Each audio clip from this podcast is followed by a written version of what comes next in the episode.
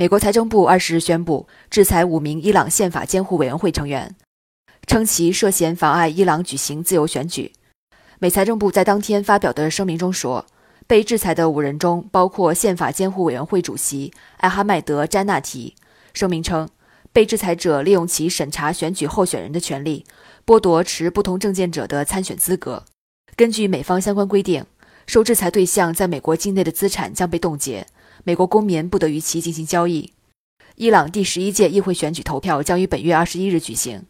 根据伊朗宪法监护委员会发布的信息，共有七千多名候选人获得批准，角逐议会二百九十个议席。二零一五年七月，伊朗与美国、英国、法国、俄罗斯、中国和德国达成伊朗核问题全面协议。根据协议，伊朗承诺限制其核计划，国际社会解除对伊制裁。二零一八年五月，美国单方面退出伊核协议，随后重启并新增了一系列对伊制裁措施。作为回应，伊朗自二零一九年五月起分阶段终止履行伊核协议部分条款。二零一九年六月，美国宣布制裁伊朗最高领袖哈梅内伊及其领导下的机构。新华社记者刘晨、刘品然、金岳雷，美国华盛顿报道。